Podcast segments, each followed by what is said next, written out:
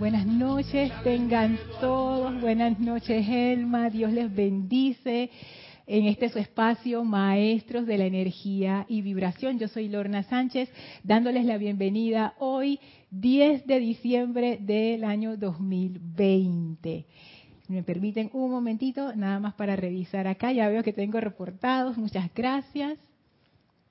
Sí, se escucha bien, perfecto. Cualquier cosilla que tengan con el audio o con el video, por favor me lo avisan a través del chat. Y vamos a comenzar poniendo nuestra atención en la maestra ascendida Lady Nada y en el templo de Luxor. Por favor, cierren sus ojos, tomen una inspiración profunda, exhalen, relájense y visualícense dentro de una magnífica llama violeta purificadora. Sientan cómo esa llama violeta llena su vehículo físico y se expande a través de ese vehículo, del vehículo etérico, mental y emocional. Visualicen y sientan cómo esa llama ahora se conforma en un aura poderosa, purificadora, mediante el gran poder del amor y va disolviendo suavemente toda impureza e imperfección en ustedes. Y toda esa energía al transmutarse en luz se vuelve brillante, llena de felicidad, llena de opulencia, llena de amor, de iluminación, de fuerza espiritual. Y esa llama violeta va cambiando su color a una llama blanca brillante. Y nos sentimos envueltos en la presencia del amado Maestro Ascendido Serapis Bey, quien ahora abre un portal frente a nosotros y nos invita a atravesarlo para ir al sexto templo enviamos nuestra bendición y amor al Maestro, quien las recibe jubiloso, ya que se encuentra contento de que lo visitemos una semana más. Y envueltos en esa radiación de amor y de poder del Maestro, llenos de gratitud, atravesamos ese portal. Y estamos ahora en el sexto templo, en ese templo fuera del gran templo de Luxor, ese templo maravilloso, ese camino dorado que atraviesa el desierto. Y a nuestro lado está la maestra ascendida Lady Nada, sonriente. Y nos tomamos del brazo con ella y avanzamos por ese sendero. Abrimos nuestra conciencia, permitiendo que su radiación de amor divino impersonal nos abarque por completo todos nuestros vehículos, todos nuestros pensamientos y sentimientos, sintonizándonos con ella con su gran poder de amor impersonal. Le enviamos nuestra gratitud por toda la iluminación que hemos recibido en nuestras vidas gracias a ella. Y vamos a permanecer en esta comunión espiritual, la maestra y nosotros, mientras dura la clase. Tomen ahora una inspiración profunda, Exhalen y abran sus ojos. Bienvenidos nuevamente a este su espacio, Maestros de la Energía y Vibración. Gracias, Elma, por acompañarme presencialmente y gracias a todos ustedes conectándose a través de los dos chats, Serapis Bay Radio por Skype o a través del chat de YouTube. Y a ver, voy a Recuerden que estas clases son clases participativas. Antes de leer los mensajes del chat, me pueden enviar sus preguntas o comentarios relacionados con el tema de la clase a través del chat. Si estás escuchando esta clase en diferido, no hay ningún problema, también me los puedes hacer llegar, pero a mi correo electrónico lorna.serapisbay.com.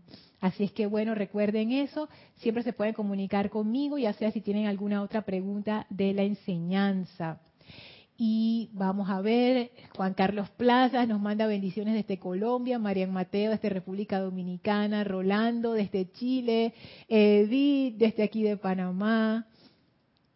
Ay, dice Juan Carlos, sí, que no se apague el fuego. Es que esa, esa pieza a Elma también le encantó. Esa es otra de estas maravillosas piezas musicales de Carlos que él, él, es tremendo arreglista y un amigo de él mexicano que se llama Darwin Grajales fue el que la compuso y el, y el que música y letra preciosa. Y entonces Carlos la tocó con toda su instrumentación, hizo todos los arreglos. A mí esa canción, lindísima, ¿verdad? Me encanta encanta, pero me encanta a un nivel que ustedes no lo pueden comprender. Entonces es, es como que yo le pedí a Carlos, pásamela por favor para ponerla al inicio de la clase y de una vez me dejó así llena de energía. Y esa, es una de las frases, Juan Carlos, que a mí también me encanta, que no se apague el fuego en mi corazón. Es que eso es, wow, sobre todo cuando uno está pasando momentos de desánimo o momentos difíciles, como pueden ser estos momentos a nivel individual, grupal y planetario,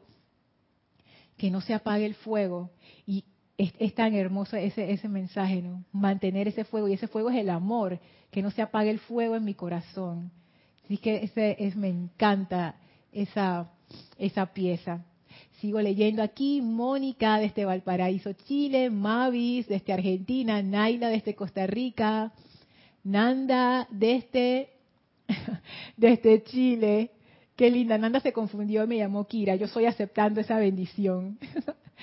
A ver, Cleida desde Perú, bendiciones. Paola desde México, felices siete semanas de amor y luz. Sí, ya comenzaron las siete semanas, las últimas siete semanas del año, llenas de bendiciones.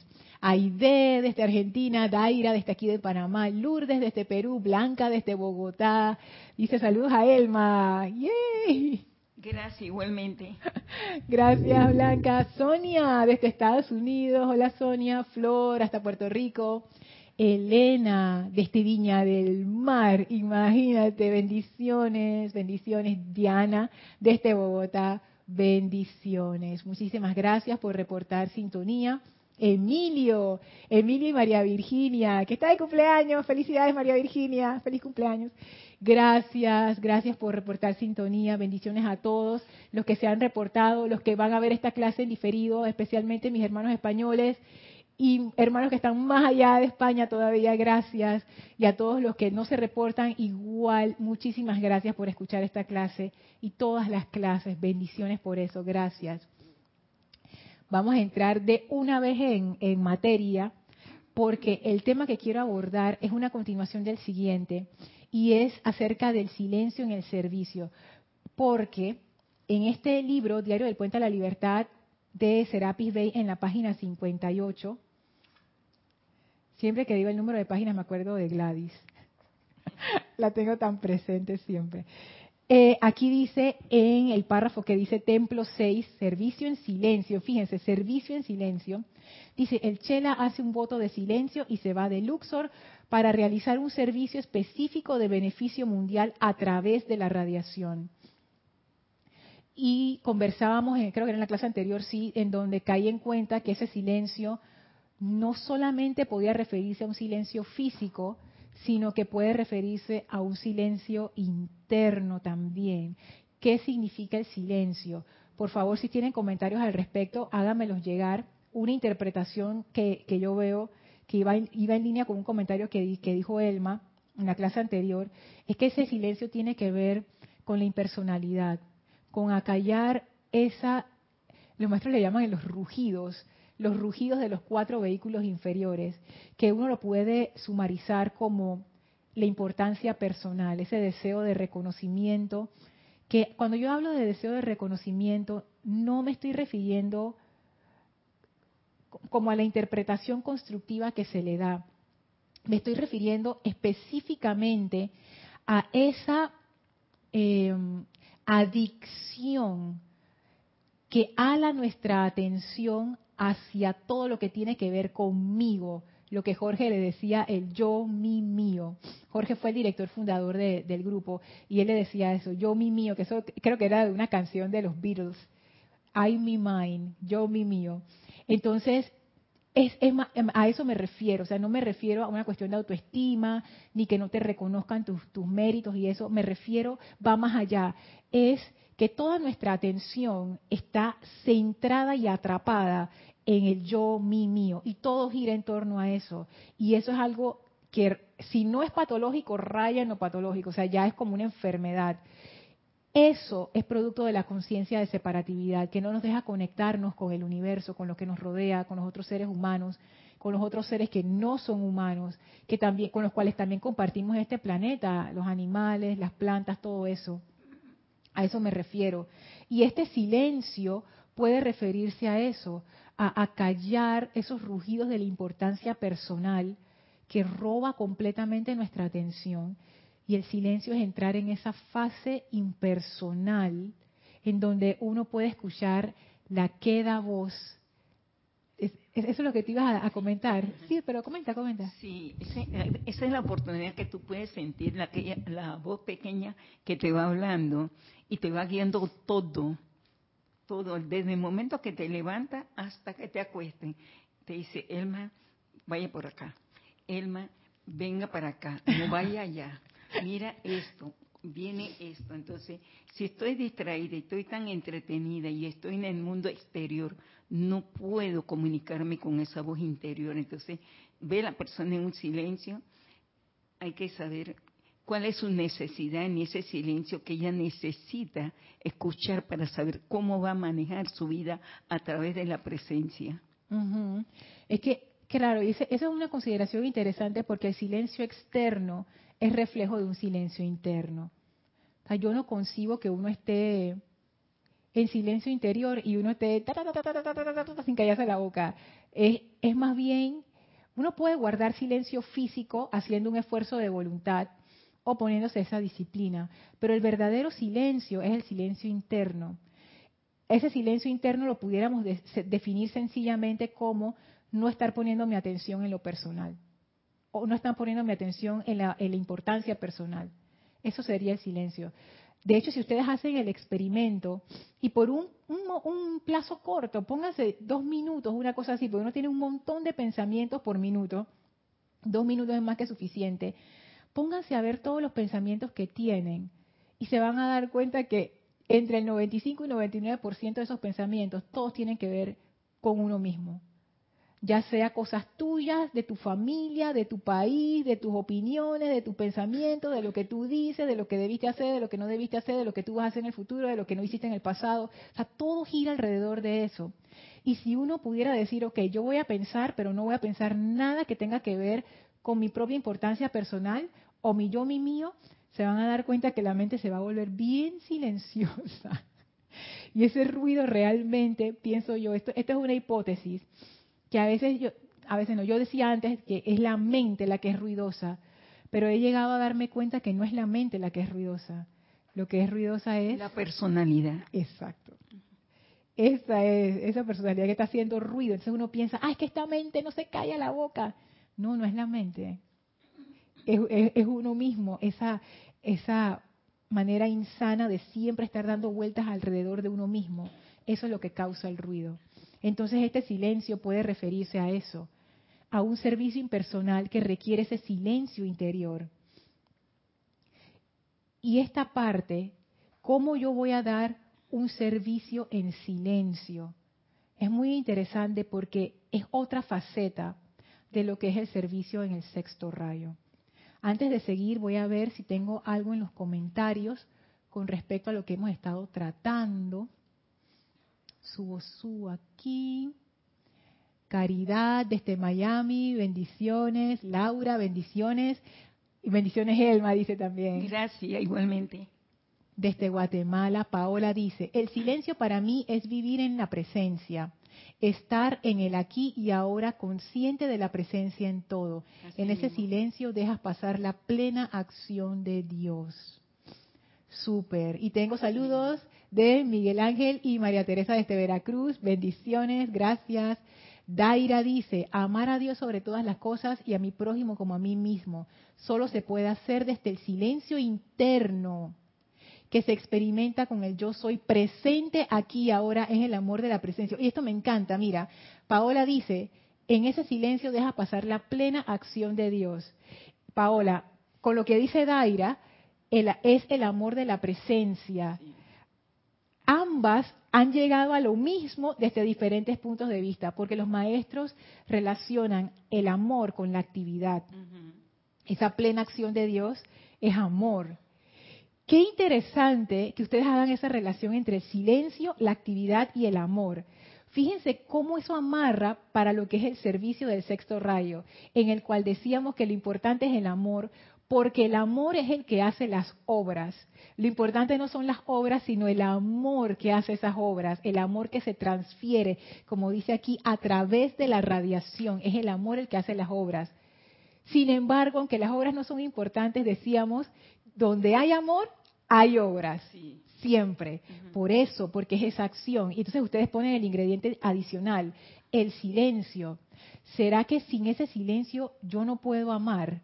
¿Qué tú dices, Elma? Es que no puedes pensar cómo la presencia te va a guiar, porque estás desorientada, te ha ido la parte humana y no estás concentrada en ella, que ella es la que te va a dar el amor y la idea, cómo hacer las cosas.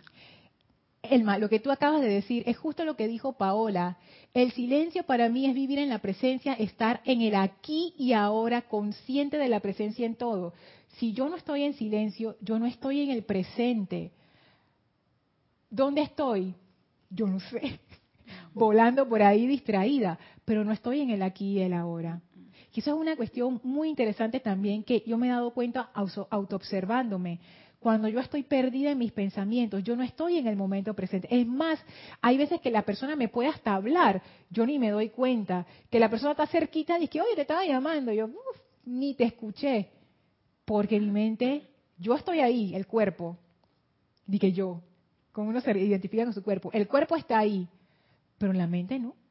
Entonces, en ese silencio, yo puedo estar en el presente. En ese presente yo puedo amar. No me acuerdo quién había dicho también en otra clase. No, el comentario no era ese. El comentario era que solamente se puede servir en el presente.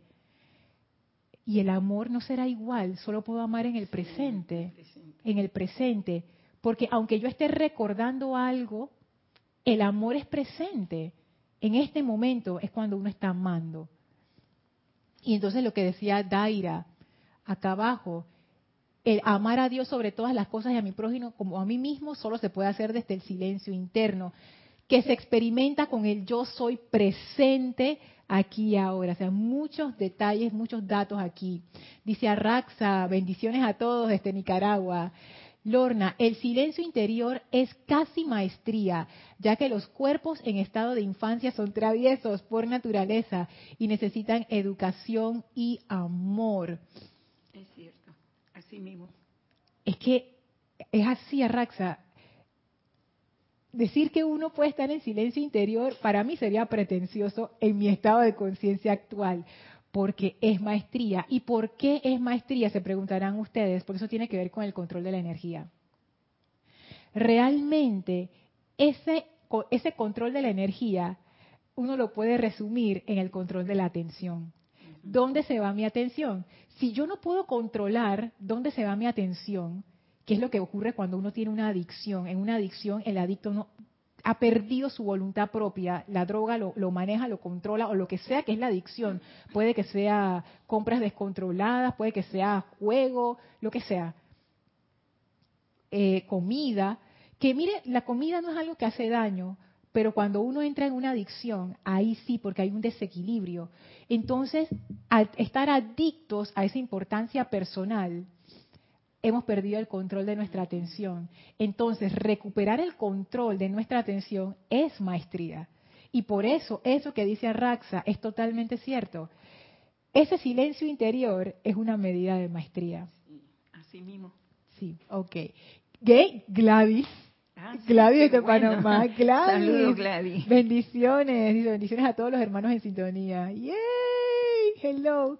Alex Mallea desde Valparaíso. Hola, Alex. Francisco desde Sinaloa dice saludos Lorna y Elma. ¡Ah, qué lindo! Bendiciones, gracias. Ay, está poniendo una banderita de Panamá. ¡Ay, qué lindo, Francisco, gracias!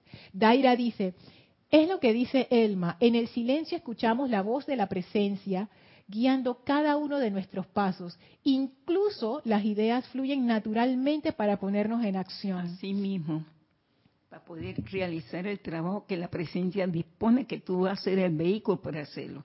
Así es. Y ese comentario, Daira, me lleva a pensar que a ti ya te ha pasado, porque ese comentario lo puede hacer una persona que ya le ha pasado, porque efectivamente es así.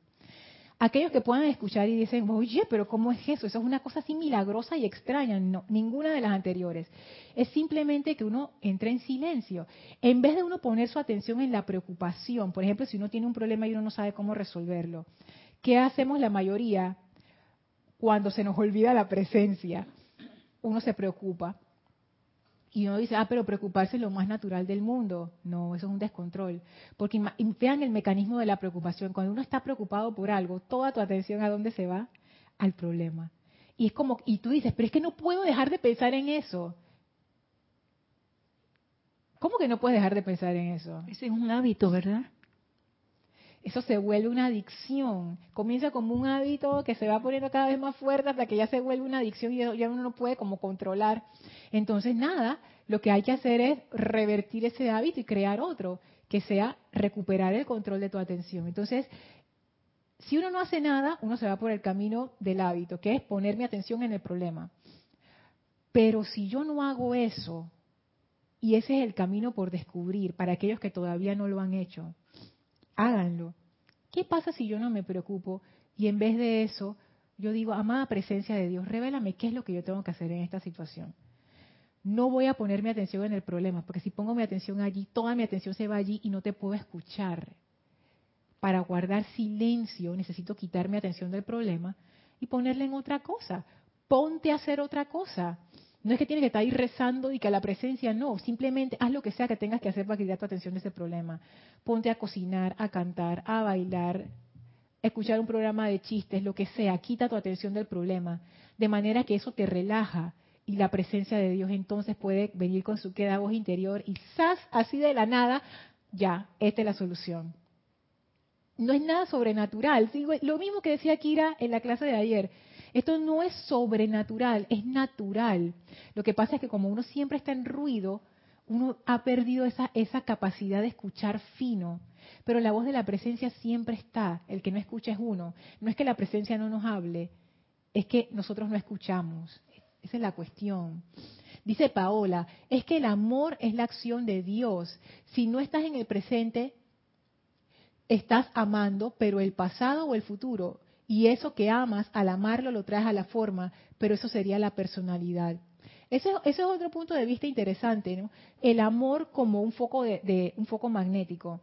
El elogio Morión habla de eso y de hecho ese es uno de los poderes que tiene el amor. El amor se convierte en un foco magnético y atrae a la forma lo que sea que donde quiere que haya un foco de amor, eso viene a la, a la forma. Amar a algo es la mejor manera de prosperarlo porque estás atrayendo más y más y más energía. Entonces, esto que dice Paola es interesante, ya sea que le llamemos amor o no, tiene que ver con la atención. Y ahí yo me pongo a pensar la relación entre el amor y la atención, fíjate, ¿qué relación habrá ahí? Porque ambos son concentradores de energía, ambos atraen. Algo tiene que tener la atención que ver con el amor. Yo, mm. yo pienso, yo Ajá cuando voy a hacer un proyecto algo, yo tengo que poner la atención y el amor. Los dos tienen que trabajar. Porque si yo voy a hacer un proyecto, yo tengo que darle forma a ese proyecto porque lo estoy pensando. Y amor porque quiero que se realice. Mira, eso es interesante, la doble actividad, atención y amor. Sí, ellas trabajan juntos. Porque si yo no tengo esa actividad para hacer e, ese proyecto con amor, la actividad no me va a resultar, porque el amor no me lo va a resolver, sino la actividad, el empeño, la visión que tú le pones y el sentimiento. Muy interesante eso, Elmi. Atención y amor para realizar nuestros proyectos. Voy a leer estos últimos comentarios y luego les voy a leer algo hermoso que yo creo que... Elma viendo el reloj. Elma, yo te, te pillé me anda viendo, dice que vamos a terminar esta clase hoy o no. Sí la vamos a terminar, tú vas a ver, Elma. Voy a decir todo lo que quiero decir en esta clase, no te preocupes. Ok, voy a leer aquí los, los comentarios antes de pasar a esto espectacular que tengo para ustedes hoy. Dice Francisco, el silencio es el estado más grande para estar conectado con él. Yo soy la magna presencia. Tú sabes, Francisco, que el Mahashohan, eso está en Boletines 1, no me acuerdo el capítulo, él dice que cada maestro le llama como desea a, ese sitio sagrado en su corazón. El maestro ascendido Jesús creo que él decía el, lugar secreto del Altísimo. Y tú sabes cómo lo llama el maestro ascendido Saint Germain, el gran, gran silencio. Así es donde Él le llama a ese sitio en donde Él se conecta con su presencia yo soy. Y eso que tú dices, el silencio es el estado más grande, pues sí, uno puede hacer esa asociación del silencio con ese estado de comunión con la presencia de Dios. Fantástico. Olga nos envía saludos y bendiciones desde Argentina. Dice, es tan sutil desviarnos de la presencia yo soy. Así es la distracción. La práctica es la herramienta fundamental para el autocontrol. Así mismo. Es que no hay de otra, Olga. eso es así. Así mismo como tú lo dices. Es pura práctica, es realmente práctica. Laura nos manda bendiciones desde Guadalajara, México. Bendiciones, Laura. Daira dice, cuando estamos preocupados, es indicativo que estamos en el pasado o en el futuro. Así es, estamos en modo personalidad. Dejamos de vivir en el presente y no experimentamos amor para transmutar. Así es, Yari Vega Bernal desde Panamá. Bendiciones y abrazos, Yari. Ok, ¿Cómo es esto de servir en silencio? Porque ahora vamos a verlo en una forma práctica. Vamos a decir que estamos en nuestro, estamos, estamos en ese sexto templo, viendo cómo prestamos nuestro servicio de beneficio mundial. Entonces, ¿cómo yo llevo esto a la práctica? ¿Cómo yo hago un voto de silencio y realizo un servicio específico de beneficio mundial a través de la radiación. ¿Qué quiere decir esto? Que voy a hablar, que no hablo, que si alguien me pregunta no contesto, que hablo por señas. ¿Será eso? Miren, lo que les tengo es de un libro viejísimo, viejísimo, viejísimo, que se llama El Tao Te Ching. Este libro tiene como, creo que son como 3.000 años, una cosa así. Es un libro de sabiduría china. Es uno de estos textos antiguos yo no sé si los, chinos lo consideran sagrado, pero definitivamente es uno de sus textos como especiales, porque el concepto de sagrado de ellos es distinto a nuestro concepto de sagrado. Estos, este escrito fue hecho por uno de sus sabios, que se le conoce como Lao Tse. Este, este ser ya está, está, es tan antiguo que ese ser está como entre el borde de lo mitológico y de lo real. Se piensa que fue una persona el que lo hizo pero también puede ser que sean escritos que fueron recolectados a través del tiempo y eso se perdió en, wow, en el, en inicio del tiempo. Y este libro de sabiduría a mí me gusta mucho por esa sencillez iluminada. O sea, los textos que tienen esta, esta calidad espiritual son tan especiales. Y este texto, el Tao Te Ching, a mí siempre, o sea, no, no, no deja de iluminarme siempre. Y encontré una selección cortita que yo creo que describe a la maestra ascendida Lady Nada, en serio. Escuchen esto. Dice así, cuando el maestro gobierna, las personas casi ni están conscientes de que el maestro está allí. O sea, casi que ni se dan cuenta que el maestro existe. Este, esta selección describe varios tipos de gobernantes, varios tipos de líderes, y el más alto es el maestro, el maestro con M mayúscula. Cuando el maestro gobierna, también puede ser la maestra, vamos a leerlo en femenino, cuando la maestra gobierna, las personas casi ni se dan cuenta que existe. Lo siguiente mejor, o sea, si no hay maestro, ¿qué es lo siguiente mejor? Lo siguiente mejor es un líder que es amado, lo siguiente, si no hay el líder que es amado, es un líder que es temido. Fíjate eso, mira. Lo peor es un líder que es despreciado, a que la gente lo desprecia. Esto es, es muy interesante, pero lo que sigue es lo que quiero compartir. Si tú no confías en las personas, las haces indignas de confianza. La maestra no habla, actúa. Cuando su trabajo está hecho, las personas dicen, qué maravilla, lo hicimos y todo por nosotros mismos. ¿Ustedes notaron ese final? La maestra no habla, actúa. Cuando su trabajo está hecho, o sea, cuando ya terminó su trabajo, las personas dicen, qué maravilla, lo hicimos y todo por nosotros mismos. De nuevo, la oración que estaba al inicio, cuando la maestra gobierna, la gente casi ni se da cuenta que existe. Este párrafo para mí fue excepcional porque me iluminó con respecto a esto del silencio en el servicio. Este final de esta selección que yo no me lo esperaba. ¿Qué es lo que yo esperaba? Que cuando el trabajo de la maestra estuviera hecho, todo el mundo dijera, maravilloso, este trabajo de la maestra es genial. No terminó así. Terminó maravilloso, lo hicimos y todo por nosotros mismos. ¿Y dónde está la maestra? No está. La maestra, ese es el trabajo de la maestra, pero la maestra no está. Es como si el trabajo que ella hubiera hecho hubiera sido tan invisible que al final las personas sintieron que lo hicieron ellos mismos. Y entonces entra de una vez, así como a golpes, mi personalidad y dice, oye, ¿y yo? O sea, ¿cómo que no me van a reconocer? Y nadie va a reconocer que yo hice todo este trabajo y ahora la gente dice que, ellos fueron los que lo hicieron. ¿Cómo así? O sea, yo di la idea y ahora la gente y dijeron que no, que eso se nos ocurrió a nosotros ven acá y yo dónde, quedo.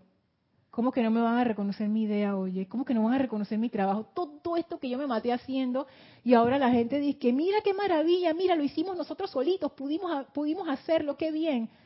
Y nadie me va a reconocer todo el ánimo y el entusiasmo que yo les metí y toda la ayuda. Oye, la maestra no habla, actúa cuando su trabajo está hecho la gente dice, qué maravilla, lo hicimos y todo por nosotros mismos.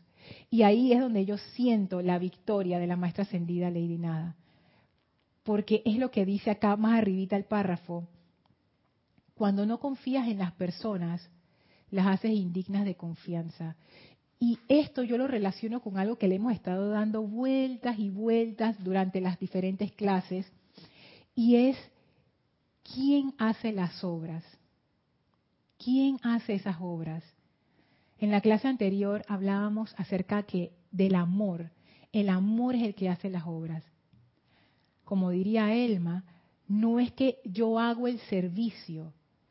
Lo único que yo tengo es la oportunidad de ser ese vehículo a través del cual el amor hace el servicio.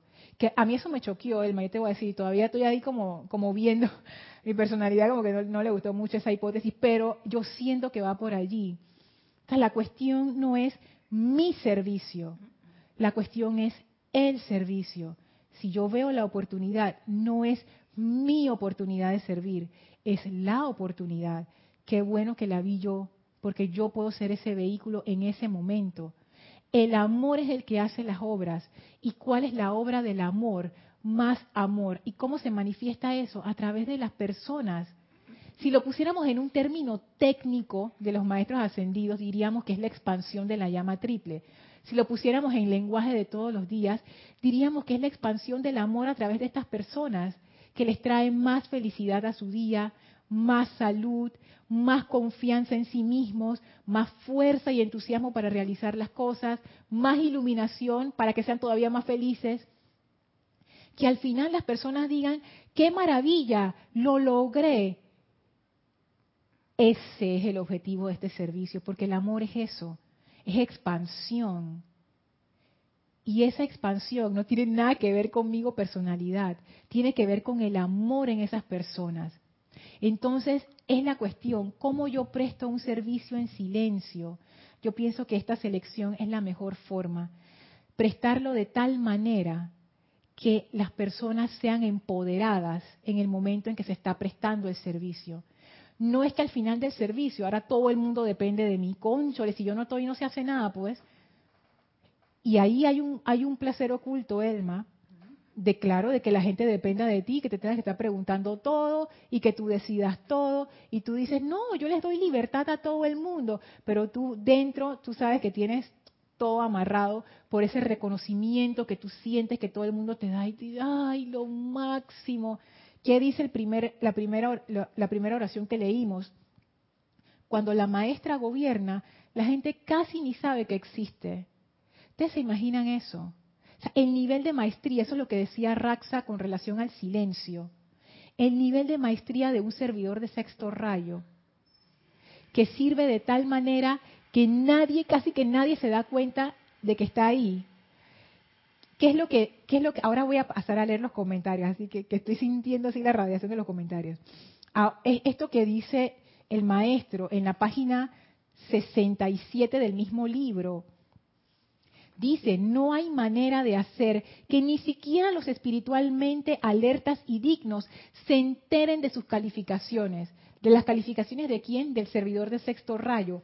Fíjense, excepto en la expansión de su propia luz, la cual a través de los ojos, los gestos, la radiación y el aura tienen que presentar el servicio de expandir la luz y animar la ascensión dentro de aquellos a quienes contacten. Wow.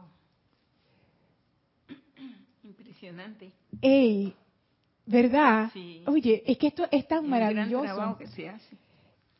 Y es uno ser ese vehículo del amor, pero la obra es el amor que despierta en los demás. Eso que al final dice, que las personas digan maravilloso, lo logramos, lo hicimos por nosotros mismos. ¿Qué quiere decir eso? Que se expandió esa llama del corazón. El servicio funcionó, cumplió su objetivo. Eso era lo que se quería. Esto que dice el maestro, estos mendigos itinerantes, seres ministradores bajo el rayo devocional, son los servidores del sexto rayo no hay manera de hacer que ni siquiera los espiritualmente alertas y dignos se enteren de sus calificaciones. ¿Qué quiere decir eso? Que tú ni sabes. Puedes tener a la persona al lado y tú no sabes que esa persona es la que está prestando el servicio. Miren lo que dice, administradores. exacto, ministradores, que tiene que ver con la administración. con la actividad del amor, con el entusiasmo con todo, con todo, porque es una cuestión de energía, no es tanto de cosas físicas. Esto, esto cuando dice el maestro, a través de la radiación, ya nos da la clave. Esto es una cuestión energética a través de la radiación. Y esto es un, esto es un desafío, siento yo, para un servidor de sexto rayo, porque ese poder de amor ha de fluir a través de uno y eso solamente se logra con la impersonalidad, me doy cuenta, porque si no toda la energía se la devora la importancia personal. O sea, uno ha de ser, ha de tener una medida de impersonalidad tal que ese amor pueda fluir a través de ti y hacer las obras, que es hacer florecer esa llama de amor en los demás que es la que verdaderamente hace las obras a través de todas esas personas que han sido incendiadas a través de un servidor de sexto rayo, que a las finales es invisible y nadie sabe que fue esa persona. Nadie sabe porque eso no es importante, porque eso no tiene la menor importancia. Pasó por ahí y nadie se dio cuenta. Pero ¿qué, ¿qué dejó atrás? ¿Qué rastro? Tú ves el jardín que dejó atrás, pero nadie sabe que fue esa persona. La gente nada más ve y ve el jardín y dice, maravilloso, lo logramos, lo hicimos nosotros mismos. Ese es el logro. El logro victorioso es el logro victorioso de todos, porque ese logro victorioso en los demás representa el logro victorioso del servidor. O sea que no están separados, es el mismo logro, porque el amor lo une todo. Entonces, esto, esto del servicio de sexto rayo definitivamente no es el servicio al cual estamos acostumbrados en el mundo externo. Ahora se puede comprender por qué es administrador, así como lo está explicando Lorna.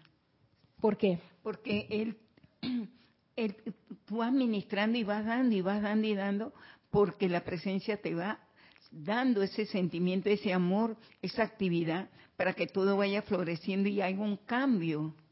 Y todo tiene que rejuvenecerse, todo. Ya realmente, prácticamente es la solución del mundo.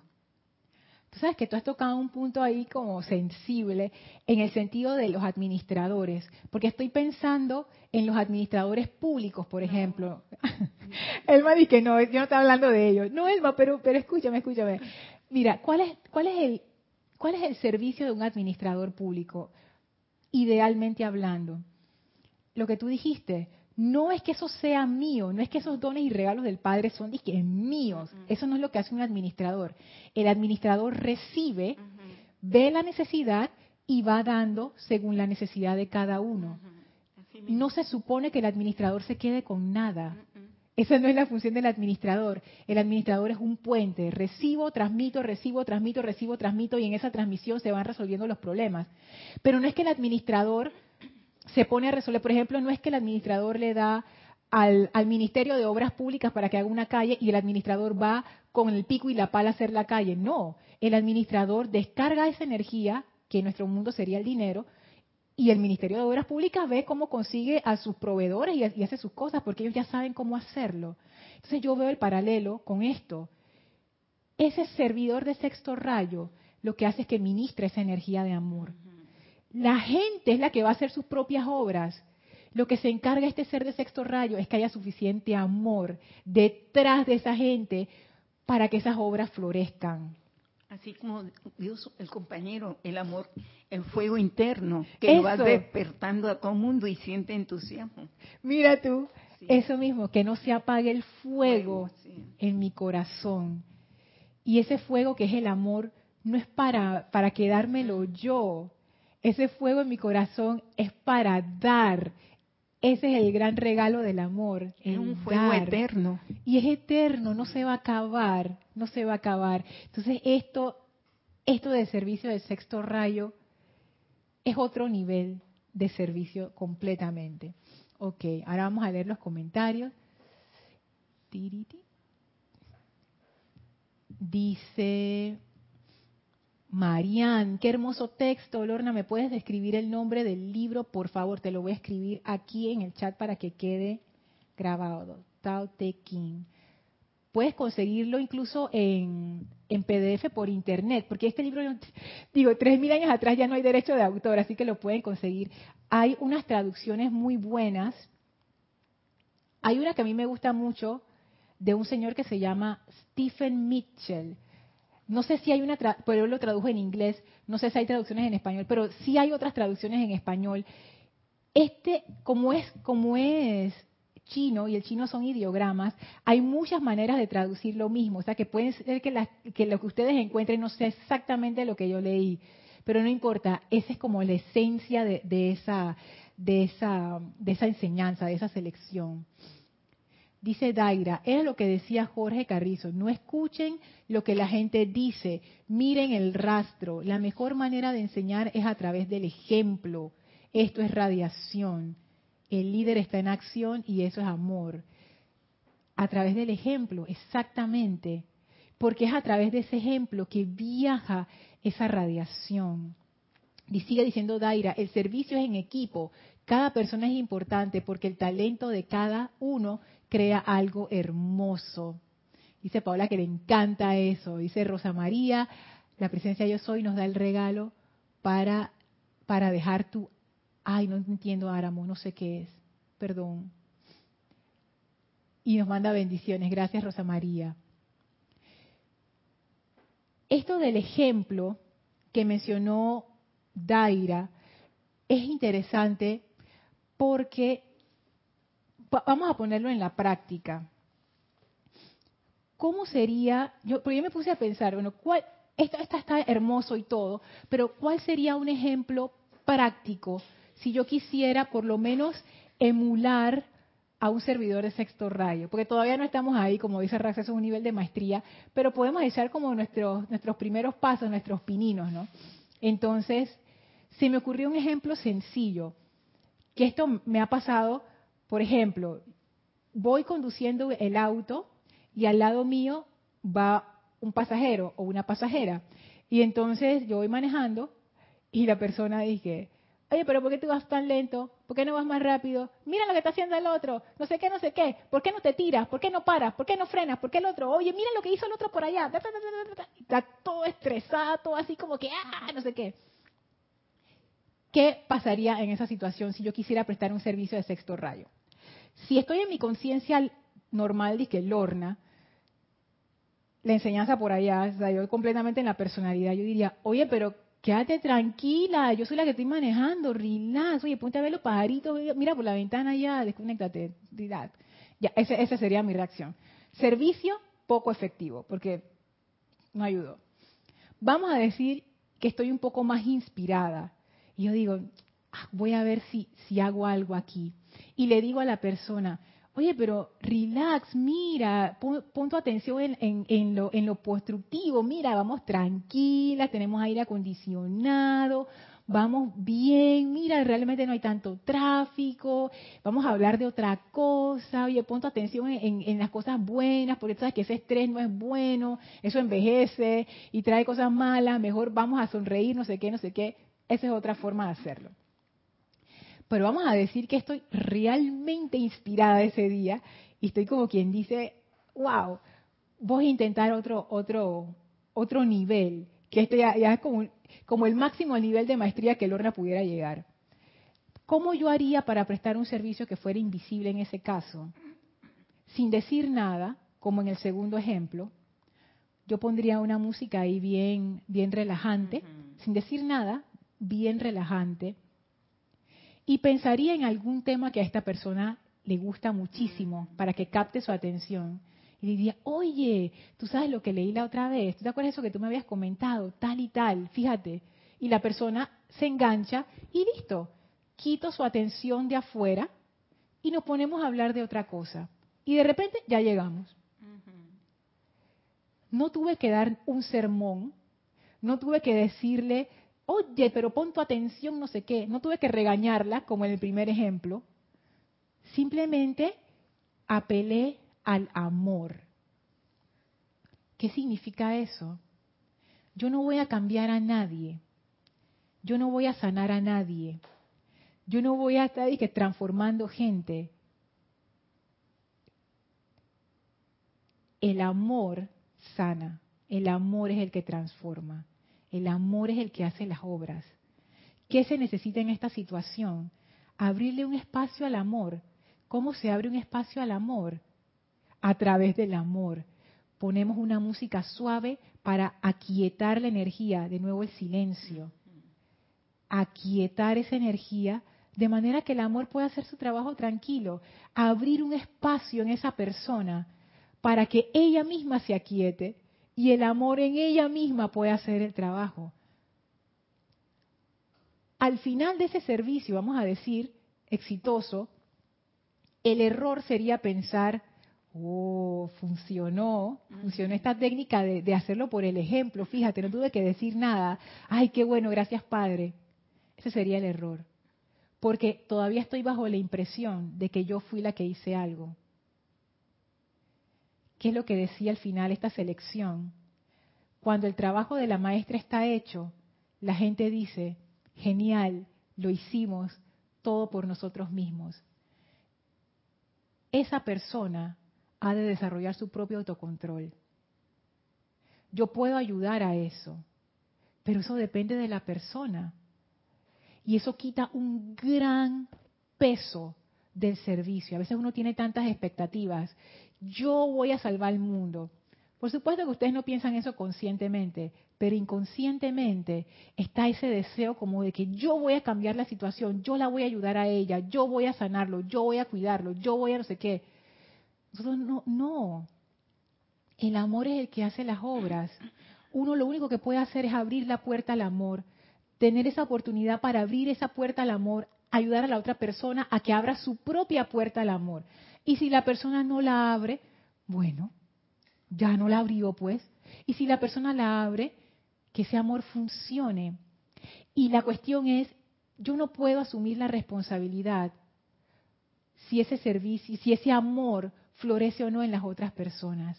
Porque el amor en cada persona es el responsable de eso. O sea, yo no lo puedo hacer. Y yo me quito de las espaldas el peso del mundo. Aquí no estamos para salvar a nadie. Aquí estamos para ser vehículos del amor y el amor hará su trabajo en esa persona. Si no la hizo en ese momento, yo no me molesto, no debería, porque el amor estuvo presente, en algún momento esa semilla va a florecer.